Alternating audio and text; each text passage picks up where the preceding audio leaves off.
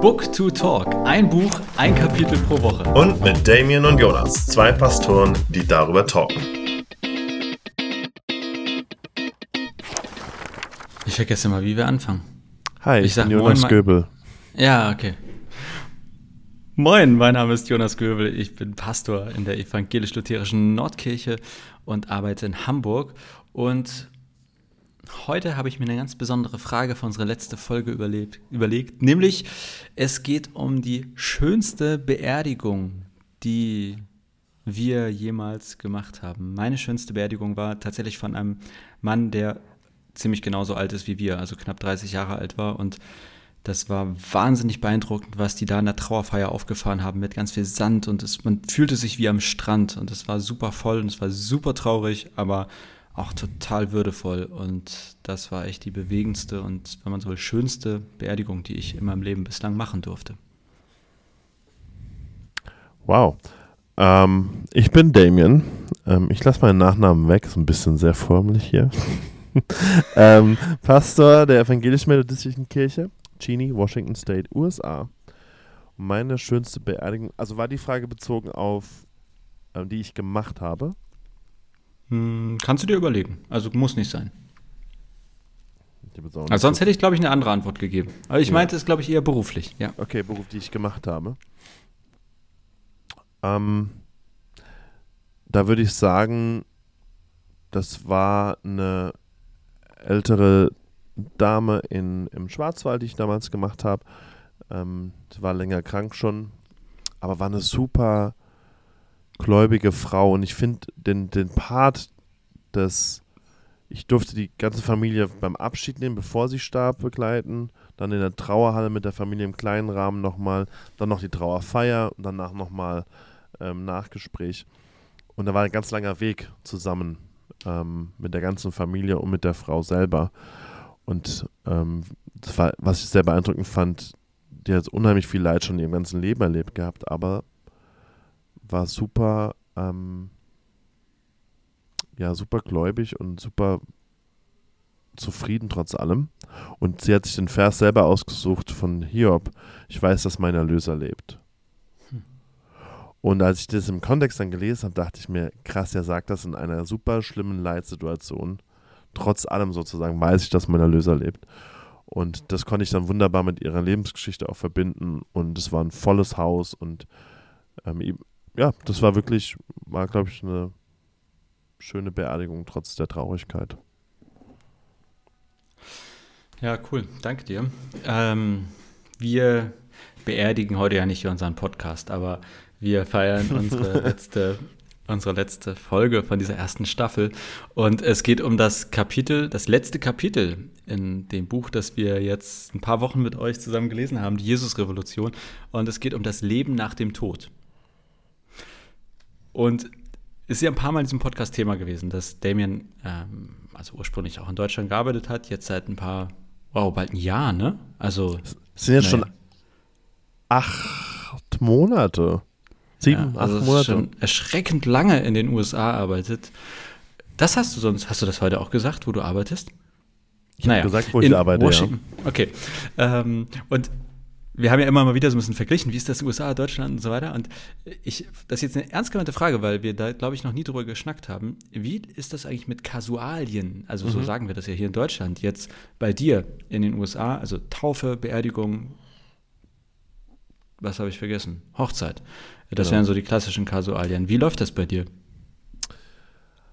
Also die sogenannten Kasualien kommen relativ selten vor. Also jetzt in meiner Gemeinde, ich hatte jetzt eine, vor allem Beerdigungen im Vergleich zu sonstigem Kram. Ähm, hatte auch einen Monat mit drei Beerdigungen, aber das ist für, für uns schon viel. Und es gibt halt hier nicht diese Volkskirche. Also ähm, deswegen, ich glaube, das Pensum, was ihr in der Landeskirche in Deutschland habt mit Beerdigung, das, das hat hier keiner. Höchst, Mhm. vielleicht noch die katholische Kirche ab und zu, aber das ist nicht in diesem Maße, ist nicht äh, dermaßen viel. Weil es einfach auch zig, allein dieser kleine Ort Chini mit 12.000 Einwohnern, wir haben zwölf Kirchengemeinden. Und alle haben dann irgendwie ein paar hundert Leute und die kümmern sich dann um ihre eigenen Leute und irgendwie passt das dann auch. Also, ähm, genau. Und Hochzeiten zum Beispiel, ähm, sind oft sehr geknüpft an das Gebäude. Und die Metros sind da sehr, sehr treu, die sagen immer, der methodistische Pastor soll es auch machen. Aber es gibt ja hier in den USA dieses Phänomen, dass du so eine Online-Lizenz erwerben kannst, um Hochzeiten zu machen. Und dann sind die ja auch legal. Also muss da nicht mehr zum Standesamt. Und ich darf ja auch Hochzeiten machen, sind dann legal, ohne dass jemand zum Standesamt muss. Äh, und die nehmen auch viel weg, also an Arbeit. Weil die Leute mittlerweile hier eher so drauf sind, ich möchte halt irgendwie draußen in der Scheune oder am Strand oder sonst wo machen und dann hat nicht jeder Pass oder Bock irgendwie hinzureisen. Also haben die halt diese Lizenzleute, manchmal einer aus der Familie oder so. Und dann, dann braucht es noch einen frommen äh, Papa, der dann irgendwie fromme Worte sagt, und dann passt es. So. Also das ist viel mehr losgelöst, würde ich sagen, von unserer kirchlichen Tradition in Deutschland. Selbst die Methodisten in Deutschland denken immer so, es muss unbedingt der Pfarrer machen, es muss unbedingt in der Kirche sein. So. Ähm, ganz, da, da, muss ich manchmal aufbrechen und sagen, nee, in unserem methodistischen Verständnis muss es eben nicht der Pfarrer machen. Da hm. kann jeder die Hochzeit machen. Und, und taufen? Äh, also habt ihr, tauft ihr eigentlich Kinder, Erwachsene? Wie läuft das bei euch? Also Methodisten taufen Kinder und Erwachsene. Ich habe jetzt ähm, gestern die neue Mitgliedschaftsclass. Äh, was sagt man denn da? Wo, worauf, was meinst du denn jetzt? Ich habe halt so einen Kurs genau, mit Schiffskurs ja. angefangen. Und da werden im Sommer, im Juli dann zwei Erwachsene getauft. Äh, ein Kind, also ein Baby. Und ähm, zwei Leute werden aufgenommen, die schon getauft sind, weil wir nicht wieder taufen. Aber genau, mhm. wir haben, wir, haben, wir haben dann immer alles. Also, wenn jemand noch nicht getauft hat, wird er getauft. Und sonst haben wir immer noch traditionelle Menschen, die sagen, lass die Kinder taufen. Genau. Okay. Ja. Aber wir haben das heißt nicht aber, so viel. Also es ist wirklich nicht okay. so viel. Ja. Okay. Ja, ich habe das einfach, also als ich jetzt über Beerdigung und Leben nach dem Tod und so nachgedacht habe, da habe ich gedacht, muss ich mal fragen, wie das bei dir ist. In aller Kürze, bei, du hast es ja eben schon angedeutet, in der Landeskirche ist, ähm, bei mir geht es tatsächlich, aber häufig hat man halt vor allem viel mehr Beerdigung. Ähm, und ja, in den meisten Fällen von Menschen, die man gar nicht kennt, also die man dann kennenlernt zu dieser zu diesem Fall, deswegen ja kasual hier, also fallbezogene Arbeit irgendwie. Ähm, und bei einer Taufe auch ähnlich. Also melden sich halt Leute und sagen, wir möchten unser Kind taufen lassen. In den meisten Fällen kenne kenn ich die dann noch gar nicht. Das ist bei halt 11.000 Leuten im Gemeindegebiet und zweieinhalbtausend Mitgliedern ja auch relativ wahrscheinlich, dass man nicht alle kennt, die dann da mal ab und zu fallbezogen äh, sich melden. Und äh, ja, Hochzeit ist bei mir jetzt so gewesen, dass ich relativ viele hatte durch den Freundeskreis, also da sozusagen, dass ich da dann häufig gefragt wurde. Und sonst sehr, also jetzt merke ich, dass es so ein bisschen ist, dass jemand mich auf der einen Hochzeit gesehen hat und sagt, da ah, kannst du nicht auch bei uns, also sozusagen dieses positiv und dann wird man mit äh, angefragt. Kann ich mir bei dir jetzt das, aber eigentlich gar nicht vorstellen. Dass ich nochmal gefragt werde. Ne? Ja, von anderen. Nachdem immer. sie dich ja. dann gesehen haben, also, ach du meine Ja, ich glaube, die verwechseln mich dann auch immer wieder. ähm, und äh, ja, Nee, aber da, da ist, glaube ich, ich vermute, dass es in der Landeskirche einfach einen höheren Stellenwert oder mehr Arbeitszeit einnimmt. Also diese Kasualienarbeit. Der, der, weil ihr halt diese große und, und viele von euren Mitgliedern, die auf dem Papier zumindest Mitglieder sind, kommen, ähm, noch nicht kommen, aber die haben irgendwie noch so ein Traditionsbewusstsein. Immer noch, würde ich sagen. Gerade in Süddeutschland ist es immer noch sehr stark. Mit Konfirmation, Hochzeit, Taufe. Da ist irgendwie so ein Satz wie, warum, dann kommt dann von der Mutter noch so, na, warum lässt du dein Kind nicht taufen? Zu der Tochter oder so oder dem Vater. Ja, wobei so. ich schon spannend finde, also ich, ich glaube, es ist im Norden nochmal anders, also zumindest in Hamburg anders als jetzt irgendwie im frommen Südwesten oder im Süden, aber es sind ja dann immer die Angehörigen, die sich kümmern. Und da erlebe ich das ganz oft so, dass die eigentlich sagen, also ich bin nicht in der Kirche, ich kann mit Kirche nicht so viel anfangen, aber Mutti war in der Kirche und wir wissen, ihr war das wichtig. Genau. Und ich, ich hatte jetzt letzte Woche ein Gespräch also mit Angehörigen und ich frage dann auch immer, ob sie wissen, wie ist das sozusagen bei der Verstorbene, dem Verstorbenen mit so Glaube, geht es da weiter nach dem Tod? Irgendwie wurde mal gesagt, dann sehe ich meinen Mann wieder oder sowas und dann sagte auch der Sohn, also ziemlich trocken und ich glaube, er meinte das gar nicht so hart. Er sagte, nee, also meine Mutter war da sehr realistisch, die hat nicht an sowas geglaubt irgendwie. Ähm, und dann habe ich so gedacht, ja, okay, gut. Ich erzähle trotzdem davon. aber, nein, aber ich frage halt schon immer, weil ich möchte den Leuten ja nichts in den Mund legen, was sie dann gar nicht geglaubt haben. Genau. Ist ja genau. völlig okay. Aber ja, ähm, und damit sind wir so ein bisschen beim Thema, also Beerdigung und ähm, das Leben nach dem Tod. Wie ist das bei dir, Damien? Glaubst du, dass es eine Endzeit geben wird? Oh. Äh, jetzt muss ich kurz fragen, verstehst du die Endzeit als die, die, diese Zeichen und dass wir dann ähm, schlimme Sachen erleben werden, die uns hinführen zu, einer, zu einem neuen Himmel, neuer Erde? Oder was verstehst du unter Endzeit? Ja, ich beziehe mich auf Seite 242 in unserem Buch, falls du es gelesen hast. Ähm, da Shane schreibt so ein bisschen in der mal Mitte. Nicht so, mal nicht so frech heute, bitte, ja. Heute erst recht, wir müssen ja nicht mehr. Ähm, Im Prinzip gibt es zwei Möglichkeiten, die Endzeit zu sehen. Die eine ist eine Geschichte des Todes, die andere eine der Auferstehung. Die eine endet mit Feuer, die andere mit einem Fest. Mhm. So, und da habe ich mich gefragt, na, das ist mir jetzt aber ein bisschen schwarz-weiß. Also kann ich denn nicht auch, was ist denn mit der Möglichkeit zu sagen, es gibt keine Endzeit? Jetzt mal, also der, der klassisch nichtgläubige Mensch, der glaubt doch nicht an eine Endzeit. Der sagt doch, na gut, wir sterben und dann war es das mit dem Leben und die Erde entwickelt sich und vielleicht ist irgendwann Klimawandel alles, im, alles bohai und irgendwann ist die Sonne halt weg und dann ist die Erde weg. Also jetzt so eine ganz naturwissenschaftliche Ansicht würde doch von keiner Endzeit sprechen, wie jetzt im theologischen, biblischen Sinne, oder? Deswegen meine Frage, glaubst du eigentlich, dass es eine Endzeit geben wird? Ja, also ich bin da und welche gibt es Ganz fromm. Gibt es bei dir eine Geschichte des Todes oder eine Geschichte der Auferstehung, wenn du an die Endzeit denkst? Also ich würde so, wie Sie es hier formuliert haben, da bin ich ein Theologe der Auferstehung, verkündet, dass Gott nicht nur die Menschheit wiederherstellt, sondern alles, was jemals geschaffen wurde. Weil alles andere macht für mich keinen Sinn. Dass er diese Welt dann zerstört und ähm, da Feuer regnen lässt und alles andere spielt keine Rolle und dann gibt es eine komplett neue Welt kann ich mir eigentlich nicht vorstellen, weil dann, warum hat er die Welt überhaupt erst geschaffen und gesagt, es war alles sehr gut? Mhm. Also, also da muss ich auch das in Frage stellen und sagen, gut, dann hat er die Welt auch nicht geschaffen, sondern es ist ein Fehlprodukt von vornherein. Und da wäre ich deswegen auf der anderen Seite. Äh, Jonas, ich muss ganz kurz meinen Laptop in den Strom stecken. Ich bin schlecht vorbereitet. Ach, Aber erzähl mir was in der Zeit. Arbeiten. Leute, ich erzähle einfach denen, die, was zu, die mir hier wirklich zuhören, was Damien hat nämlich seinen Kopfhörer rausgenommen, der hört mir gar nicht zu. Ich habe mir zur Feier des Tages hier so eine Packung Lakritze hingestellt, weil ich dachte, wir müssen unsere letzte Folge auch ein bisschen feiern. Das knistert jetzt vielleicht ein bisschen. Und jetzt stecke ich mir auch hier so eine mm, Lakritze im Mund. Ich hatte überlegt, ob ich mir einen Whisky hole. Farblich ist es ähnlich geworden, aber es ist ein Energy Drink. Ich habe Energy Drink Zero. Also an alle von euch, die auch gerne Energy Drink trinken.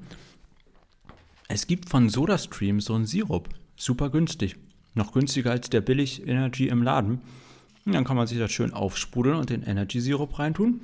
Und zack, hm, hast du deine eigene Mische. Und ich sieht auch ein bisschen aus wie Whisky. Habt ihr zugehört? Ja. so, da sind wir wieder. Zurück im Programm, auch mit Damien. Ähm, alles gut. Also wir waren ja bei der Endzeit und ähm, dergleichen. Du hattest schon das äh, Plädoyer gehalten, dass es eher ein Fest wird und dass nicht alles zerstört und alles neu wird, wenn ich das richtig verstanden habe. Ähm, und ich würde gerne äh, mal auf Seite 244 äh, mit dir sozusagen schauen, ein bisschen genauer eingehen. Ja.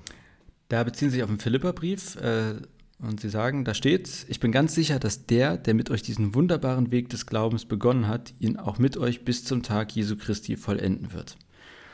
Und Sie sagen, also Sie verstehen das so, dass das die Vorstellung unterstreicht, dass Gott jetzt schon gemeinsam mit den Menschen Jesus nachfolgen, dabei ist, die Natur zu retten, den Planeten zu heilen, soziale Gerechtigkeit zu schaffen, das Leid der Armen und Unterdrückten zu verringern. Und ich habe das in der letzten Folge gesagt, dass diese Folge vermutlich sich anschließt an die letzte. Und da habe ich unter anderem an diesen Satz gedacht, weil ich finde, jetzt wird es hier schon wieder, das meine ich jetzt gar nicht negativ, aber sehr ähnlich. Also mhm. letztes Mal haben wir über Mission gesprochen und Sie haben gesagt, sozusagen Mission bedeutet eigentlich auch die Welt zu verbessern, wenn man so will, Gutes zu tun. Und jetzt, wenn es um das Ende der Welt geht oder um eine Auferstehungshoffnung, dann landet es beim ähnlichen Thema. Siehst du das auch so oder habe ich da jetzt was vermischt oder durcheinander gebracht? Nö, ich würde sagen, das ist beim ähnlichen Thema und ähm, das ist nicht so, also in ihrem Zusammenhang für das Leben nach dem Tod ist das quasi so die Voraussetzung, warum sie wahrscheinlich eher die, die, die, die Hoffnung haben auf eine Auferstehungsendzeit sozusagen und nicht eine Zerstörungsendzeit. Das, weil sie sagen, nee, das, das Reich Gottes bricht ja jetzt hier schon an, hat ja Jesus gesagt. Und das ist jetzt schon dran, dass wir wissen, wohl wissen, wir können das nie vollenden auf Erden, aber dass es unsere Aufgabe ist und dass wir daran arbeiten. Und es Ja, ist sagen- eben, also es, ne, es ist so ein, ein Protest gegen die, die, die, die äh, wahrscheinlich vor allem sehr evangelikalen Christen, oder ich will die gar nicht evangelikalen Fundamentalisten, die sich rausziehen wollen aus der Welt und sagen, ähm, scheiß doch auf das Klimawandel, scheiß doch auf äh, das und das, äh, die Welt geht doch eh zugrunde und Gott wird sie neu machen. So diese Haltung. Mhm. Da sind sie schon dagegen. Also ganz klar, Ja. Positionierung. Ich muss sagen, das ist, glaube ich, einer meiner Lieblingssätze aus dem Buch, weil er so gut zusammenfasst, wofür die Red Letter Christians stehen, auch auf Seite 244.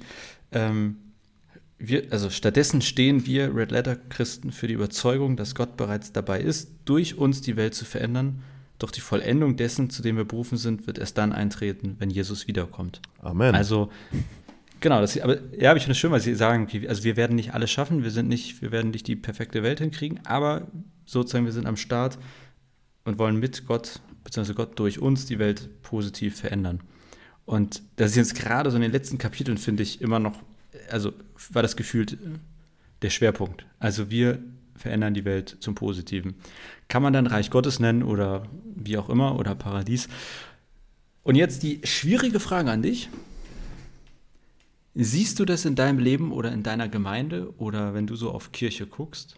Also hast du das Gefühl, dass sozusagen sich die Welt positiv verändert durch, ich will jetzt nicht sagen durch dich, ne? das ist aber also durch die Gemeinde, durch Christinnen um dich herum. Das klingt ja erstmal alles schön, was hier steht. Und sie sagen ja auch später im Kapitel noch ein bisschen was dazu, kommen wir gleich drauf, aber ich habe mich das wirklich gefragt. Sehe ich das eigentlich in meinem Umfeld, in meiner Gemeinde? Hm. Sehe ich das durch die Nordkirche, dass wir irgendwie die Welt positiv verändern? Oder wenn es uns nicht gäbe, wäre das mehr oder weniger genauso? ist eine berechtigte Frage und ist schwer wahrscheinlich für eine Gesamtkirche zu beantworten. Aber ich würde sagen, ich erlebe das jetzt in meiner Gemeinde. Ich will ja nicht mit der immer angeben, aber das machen die auch ohne mich. Das ist nicht an mir. Aber ich erlebe das hier sehr, sehr stark. Dass dann super hohes Bewusstsein ist für die Not von anderen Menschen, Bewusstsein für die Umwelt. Ich hatte gestern zum Beispiel, das ist jetzt ein Lappalie, aber wir hatten gestern eine hatte ich eine Diskussion mit einer von meiner Gemeinde, mit einer Leitungsposition. Also wir waren derselben Meinung, wir haben darüber diskutiert, dass unser äh, ähm, Garten hier, diese, die, die Wiese vor unserer Kirche, ähm, war letzten Sommer die ganze Zeit grün. Und es war super, super trocken. Es war ein bisschen, es hieß ein Wassernotstand, aber es gab kein Verbot, das Gras nicht zu wässern. Und da habe ich zu ihr gesagt, du, dieses Jahr möchte ich das nicht. Ich, ich finde es nicht in Ordnung, dass wenn wir so eine Art Wassernotstand haben, der jetzt nicht explizit sagt, wir dürfen nicht mehr, aber dass wir irgendwie vorangehen mit Beispielen und sagen, müssen wir unseren, unseren Rasen wässern. Also irgendwie finde ich Mhm. das ein bisschen krass. Und ich finde es, wenn wir unsere Haltung als Christen durchdenken, finde ich, ist es ein Zeichen, dass wir sagen, nee, dann lassen wir den halt verwelken an der Stelle. Und da hat sie auch gesagt, ja, ist sie auch der Meinung, dann wären wir halt mit dem anderen, der dafür zuständig ist, ins Gehege kommen. Aber ähm, solche Diskussionen, und da merke ich aber, da habe ich ein Bewusstsein ähm, entwickelt vielleicht auch und habe, komme auch hier an Leute ran, die dasselbe Bewusstsein haben, dass es wirklich viel, viel ganzheitlicher gedacht werden muss. Unser Christsein, unsere, unsere, unsere Fürsorge für Menschen eben und die ganze Welt. Und dann noch ein anderes Beispiel, was ich auch in meiner weltweiten Kirche jetzt vor allem in den USA richtig cool finde. Es gibt hier ein Werk, das ähm, sozusagen Missionare entsendet, wo wir beim Thema von letzter Woche sind. Ähm, und ich habe mich, wir hatten die Woche eine Missionarin bei uns, äh, die von ihrer Arbeit berichtet. Die hat während der Corona-Zeit angefangen in Hongkong ähm, eine Missionarsarbeit ähm, zum, fortzuführen bzw. aufzubauen. Und die Arbeit ist nicht, Hongkonesen äh, zum Glauben zu führen, sondern die Arbeit, die sie macht, ist, sie ähm, kümmert sich um die MigrantenarbeiterInnen dort und hilft ihnen, die Rechte aufzuzeigen, die sie haben in Hongkong, ähm, gibt ihnen auch äh, Housing, wenn, also eine, eine Haus- oder Apartments im Leben, wenn die von ihren ähm, ähm, Arbeitgebern ausgeschmissen werden. Ähm, und lauter solche Sachen. Und das ist die Main-Arbeit, die sie macht. Und weil es vorwiegend Filipinos sind dort und Filipinas, hat sie Philippinisch gelernt, Tagalog. Ja, und kann das sprechen als Amerikanerin und, und macht da diese Arbeit. Und was sie mir berichtet und, gezeigt hat, dachte ich mir so, wow, also wirklich eine tolle, wertvolle Arbeit, die sie da mit diesen Menschen macht. ähm, und für die Menschen macht. Und ich dachte, genau, da, da, das finde ich dann cool. Da gebe ich auch gerne Geld und sage, hey, ja, das ist eine Arbeit, die Menschen vor Ort konkret hilft und ihnen auch ihre, hilft, ihr Potenzial zu entwickeln. ähm, um nochmal auf die letzte Folge zu kommen. Genau. Ja. Nur kurze Nebenbemerkung, falls ihr eben ähm, einen Hund habt bellen hören oder eine Frau äh, habt sprechen hören. Ich dachte, ähm, eine Frau bellen hören. Nein, also äh, wir haben ja einen Hund und Trixie und James sitzen nebenan und James vergisst irgendwie alle halbe Stunde anscheinend, dass ich hier sitze und spreche und bellt dann immer vor meiner Tür, weil er denkt, hier ist ein Einbrecher oder so. Und dann wurde er eben kurz reingelassen und hat einmal gecheckt, dass alles noch in Ordnung ist. Süß. Ähm, äh, ja, ich sag mal, wie der, wie der Herr so das Geschirr, ne? Der ist auch nicht der hellste. Doch hell, meine Haut, hör mal. Also viel heller geht, also weniger hell ist kaum möglich. Ja, du bist auch so ein Käse hoch wie ich. Jo. Im ich war im Urlaub und wie weiß bin ich trotzdem. Ich werde überhaupt nicht braun. Ja, mach doch so einen Beauty-Filter drauf hier. Ich versuch mal. Ja, während der mir einen Beauty-Filter sucht. Also ich finde das äh, einfach auch ja, nochmal, eine, das, so kann man sich auch als Kirche kritisch hinterfragen oder als Gemeinde oder als Christin. Ähm, man kann das ja immer auf so einer Ebene, wie ist meine Beziehung zu Gott oder hm, weiß nicht, wie viele Taufen haben wir im Jahr, ne? Oder wie, ja. wie kommen wir so? Und man kann aber natürlich auch, also der hat zwar einen Beautyfilter gefunden, man kann ähm, aber natürlich sich auch fragen, so verändert sich eigentlich der Stadtteil durch uns zum Besseren? Oder was, je, was ja, tragen wir eigentlich dazu bei? Auf jeden ja. Fall. Ja, Damien hat jetzt einen Heiligenschein auf seiner Mütze. Das ist richtig geil, passt voll gut.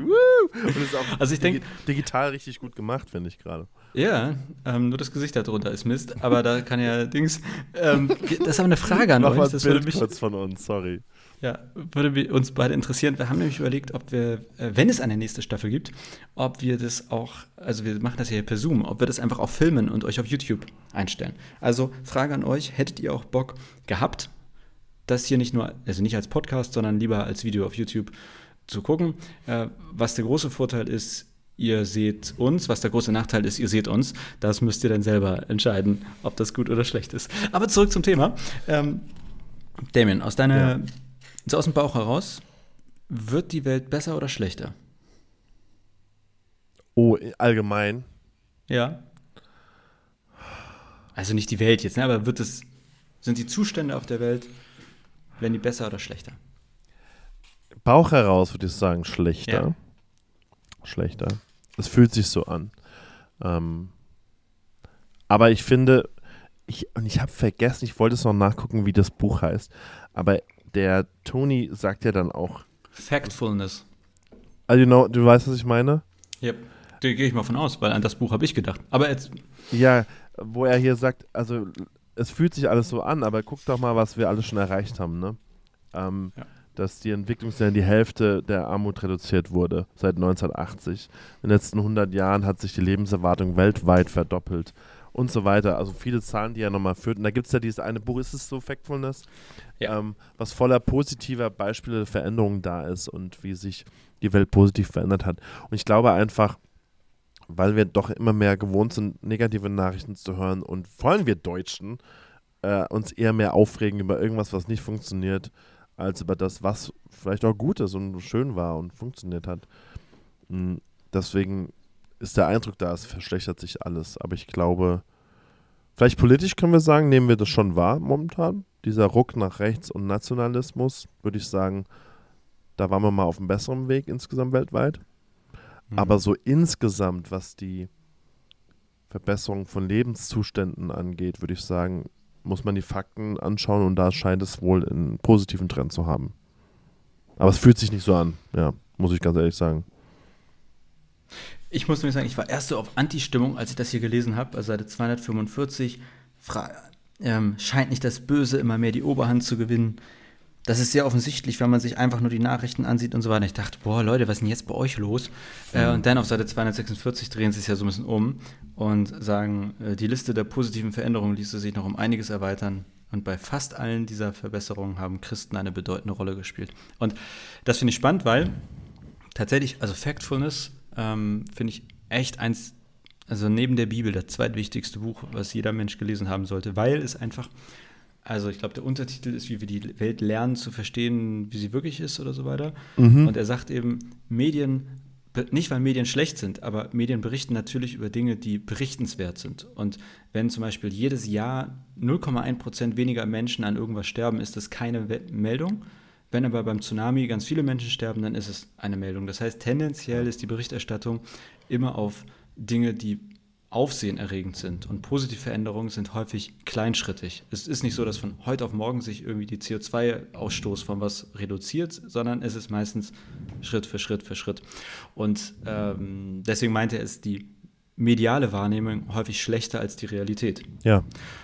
Und dann geht es eigentlich im ganzen Buch darum, was sich auch alles so Positives verändert hat. Und er sagt, Leute, es ist echt nicht alles gut, aber es ist halt besser oder es wird besser. Und wir müssen dranbleiben. Und es ist gut, dass wir quasi immer versuchen, die Welt besser zu machen, aber wir dürfen das auch mit einer, einem gewissen Optimismus tun, nämlich dass Dinge auch besser werden.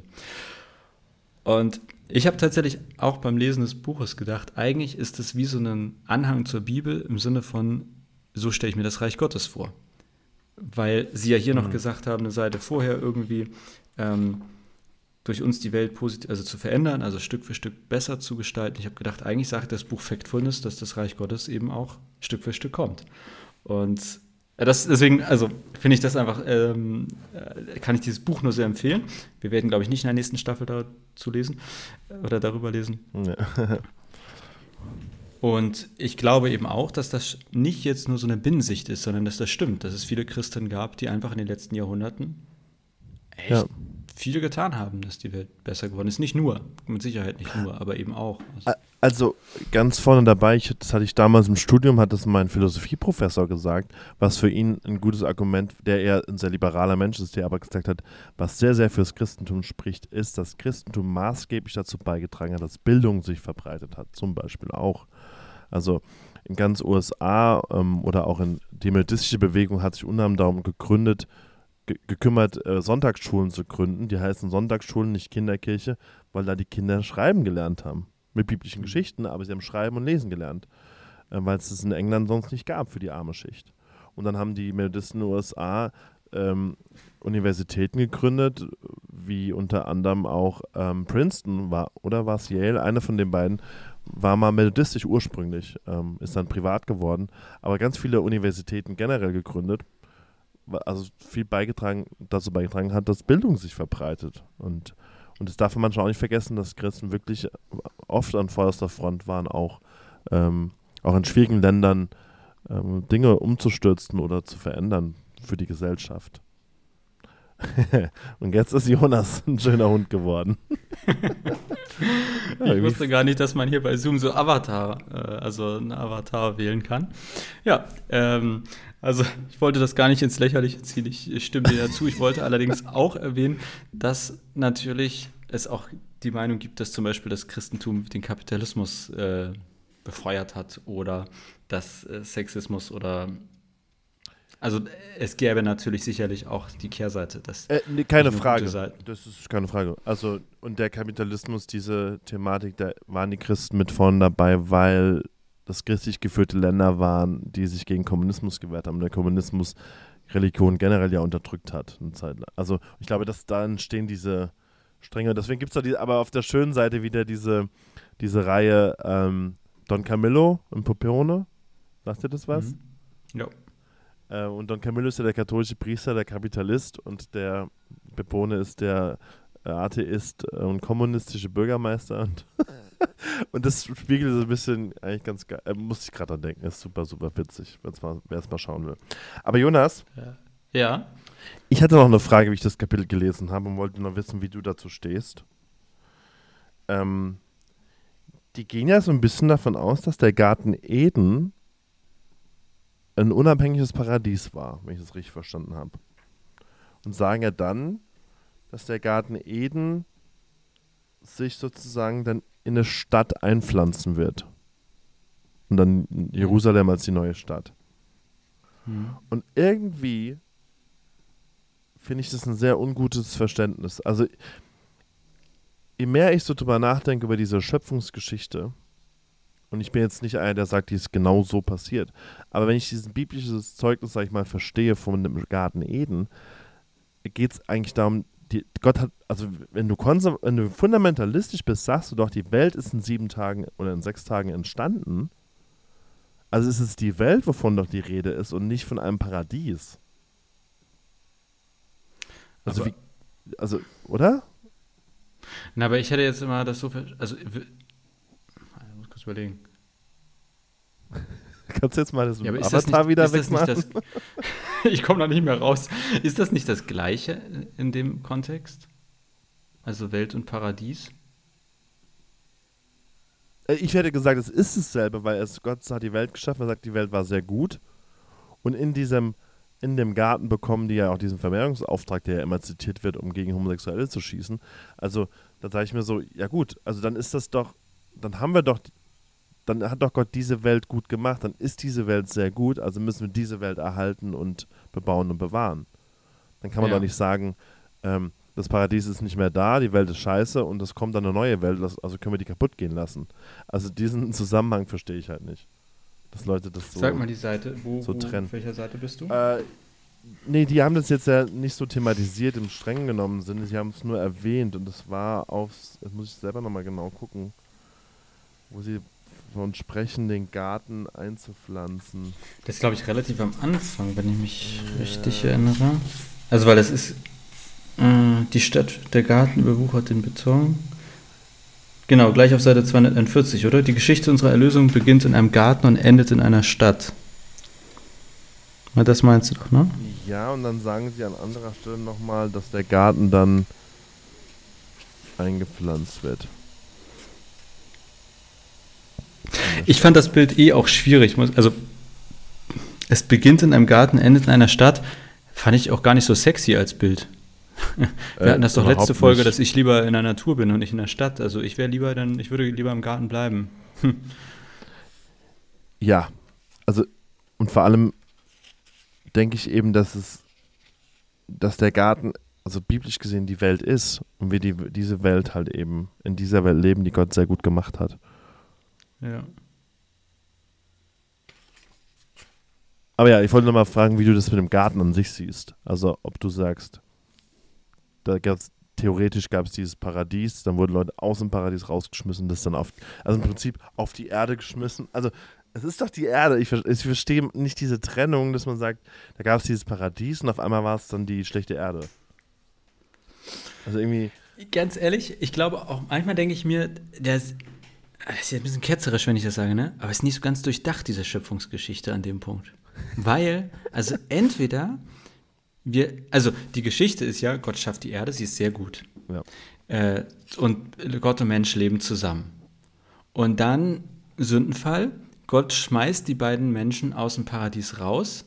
Also sie sind jetzt also aus diesem Garten Eden raus und leben jetzt irgendwo anders, was nicht mehr der Ort ist, wo sie am Anfang waren, aber es muss eigentlich die gleiche Welt sein. Ja.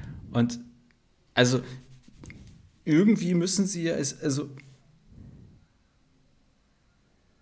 manchmal denke ich mir, das hat man nicht zu Ende gedacht. Weil wir sind doch, also wir behaupten immer, wir leben in der sehr guten Schöpfung und gleichzeitig leben wir dort, wo wir aber rausgeworfen, also wir, wir sind ja nicht mehr in dem guten. I don't ja, know. Und ich, ich glaube, also, weil das die biblische Geschichte ja auch gar nicht leisten will. Also, es ist, glaube ich, eher so ein bisschen, was man vergisst, dass vielleicht ist auch dieses Garten Eden eine Metapher, die sie benutzt haben, zu sagen, der Garten Eden ist der Zustand des ewigen Lebens auf dieser Erde, der vorher da war, und jetzt hat man dieses ewige Leben halt nicht mehr. Und das hat man halt so ausgedrückt mit einem Garten und raus aus dem Garten. Vielleicht.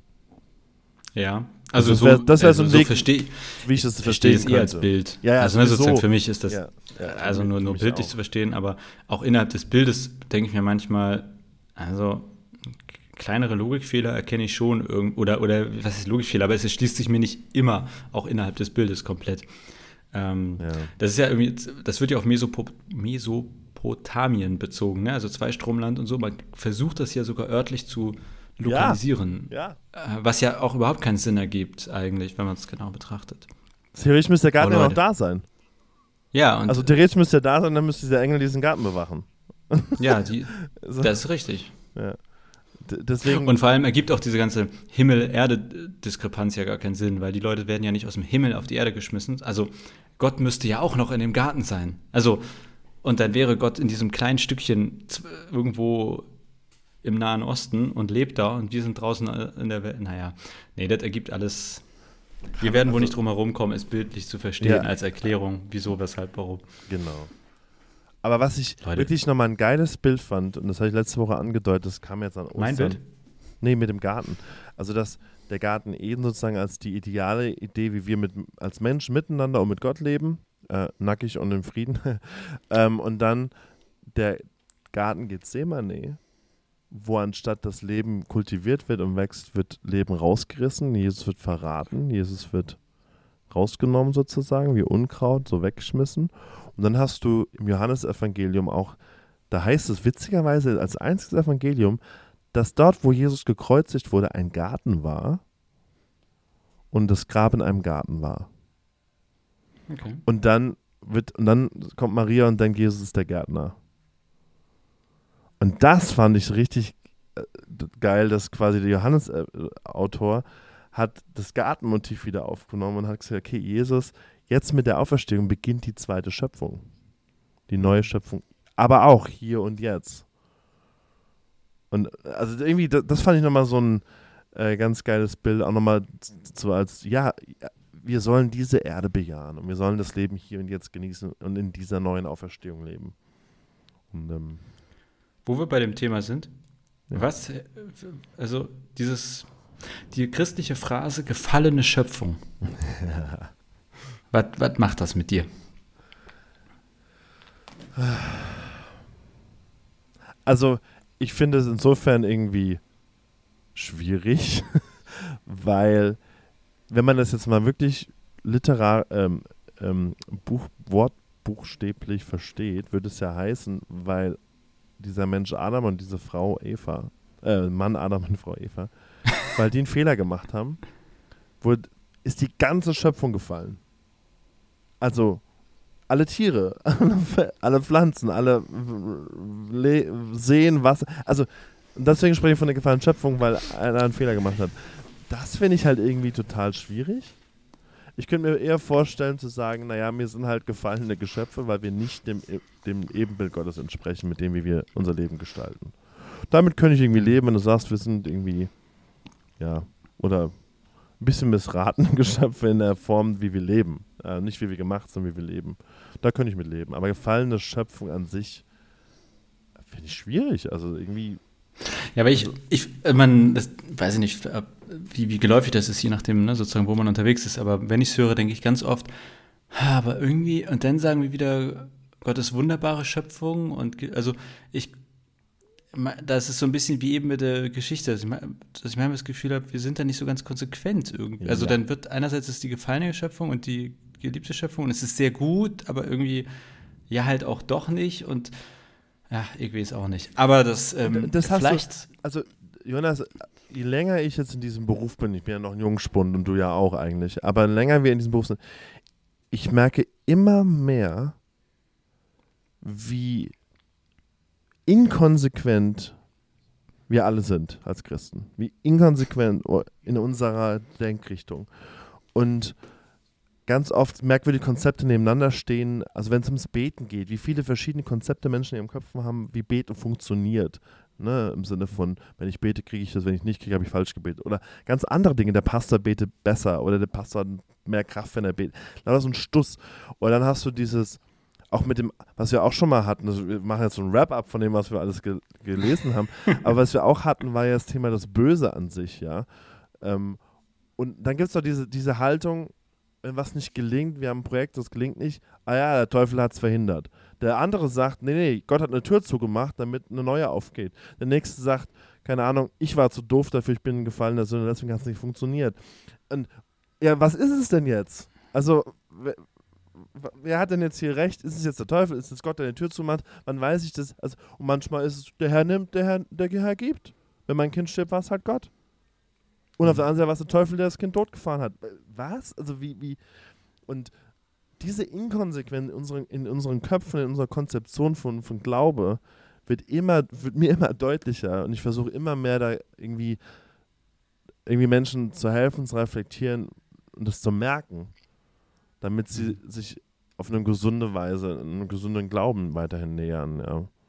Wohl wissen, dass ich selber manchmal diese Inkonsequenzen im Kopf habe, ja. Aber. Ja, ein Plädoyer ich muss von mal, äh, Damien. muss Das musst du offensichtlich mal gesagt. ist auch so geil, weil der Bildschirm hat immer gewackelt, der war so in Rage und dann immer wie so ein Erdbeben hier. Äh, vielleicht Ja. war ja auch ein Erdbeben. äh, äh, David, deine, ähm, dein Lebenslied, ne, auch wenn das irgendwie so eine christliche Phrase ist, ähm, ist das eher ein Moll oder ein Dur? Oh. Ein Moll singst oder du, vergiss es nie. Nee, Muss ich ich grad auch dran gedacht. denken. Ja, ich auch. Ähm, boah, das ist. Herz und Kopf sind bei mir da, glaube ich, anders unterwegs. Ähm, ich würde sagen, mein Kopf sagt Dur, weil ich ein Hoffnungsträger bin im Christsein und ich will irgendwie das Leben genießen. Mein Herz ist oft mollmäßig unterwegs, weil ich irgendwie in den letzten Jahren so sentimental geworden bin und so mitleide. Ja, und auch Okay. ich habe jetzt an Karfreitag habe ich zwischendrin geweint beim, bei meiner kleinen Message, weil ich über, darüber sprach, wie, wie viel Leid meine Gemeindeglieder auch mit sich rumtragen. Ja, in ihrem Leben einfach. Und es kam irgendwie so über mich, weil so viel Seelsorge in letzter Zeit stattgefunden hat ich- und ich gemerkt habe, das macht mich Moll. Ähm, aber ich würde sagen, Moll in einer guten Weise, dass ich irgendwie mitfühle und merke, das Leben ist halt schon auch nicht einfach. Mm, Aber kopfmäßig weiß ich, Hoffnung, Auferstehung, ähm, Dur ist ähm, das Lied, was ich da singe. Macht das Sinn? Bestimmt, ja. Ich also, ähm, ich, du warst ja etwas überrascht von der Frage, aber also auf Seite 247, da habe ich so ein bisschen mit gehadert mit dieser Formulierung. Da stand nämlich, also Toni sagt, meine Mutter hat mir einmal gesagt, dass der ganze Klang der Schöpfung bei der Wiederkehr Jesu von Moll zu Dur transponiert werden wird. Oh, das habe ich tatsächlich überlesen.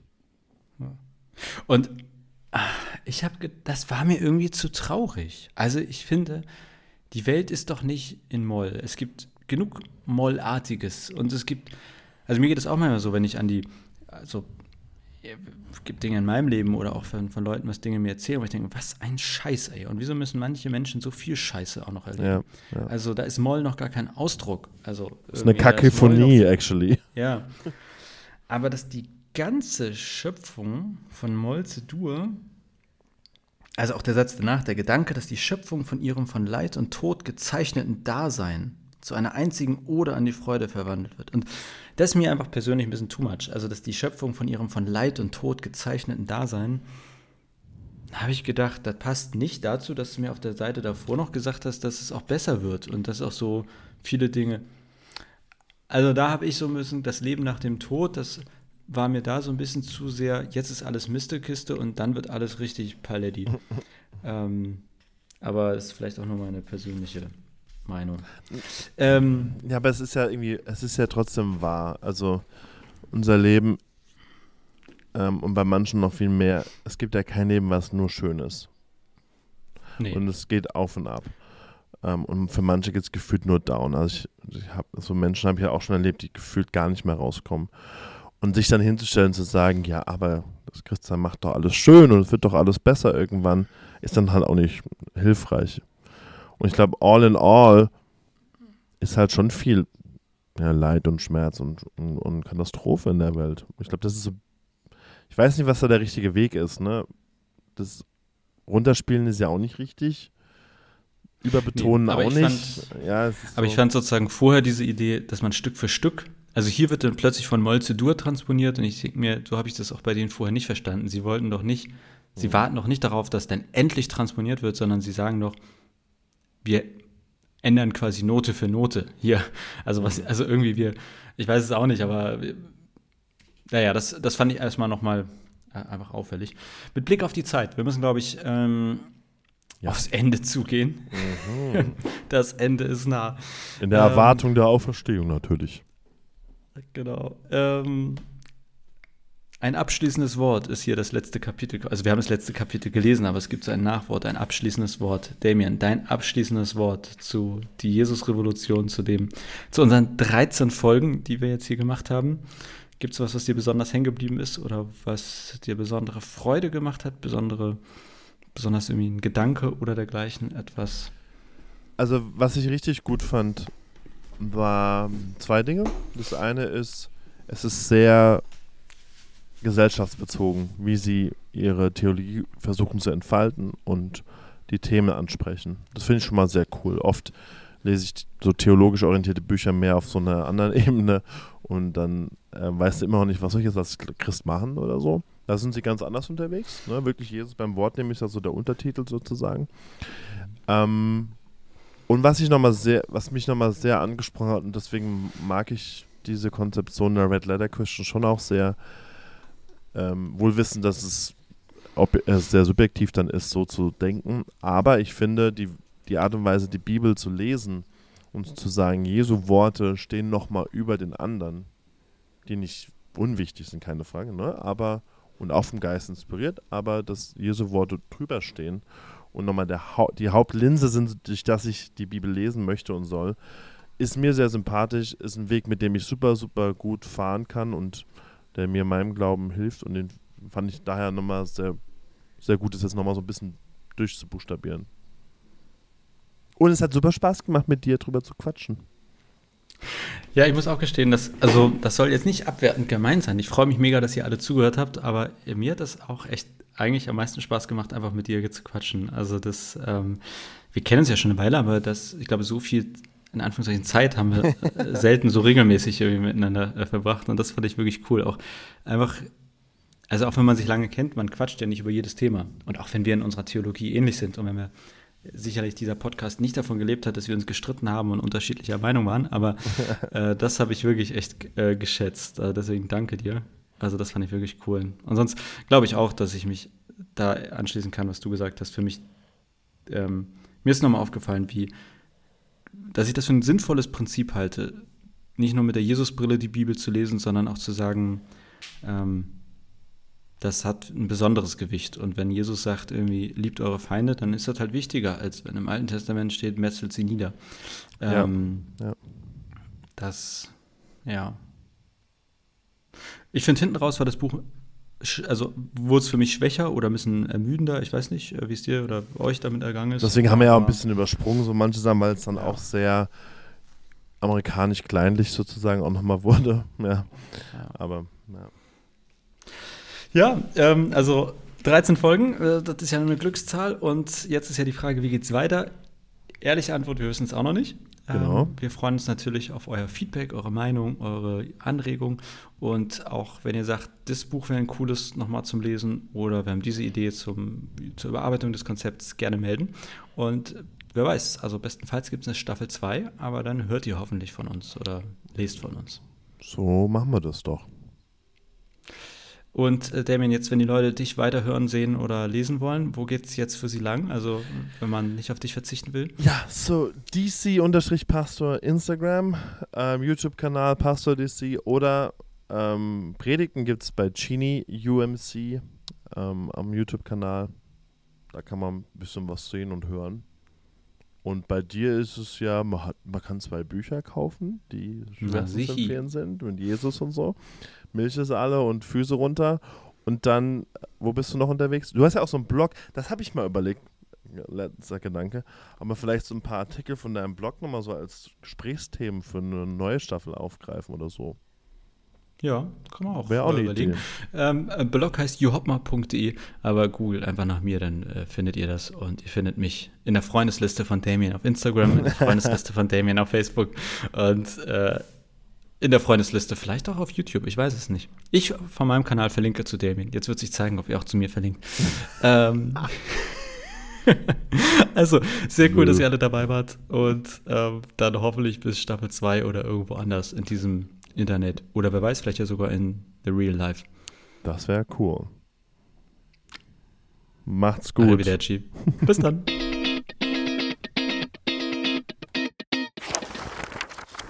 Dieser Podcast ist ein Teil von Yeet, dem evangelischen Content-Netzwerk.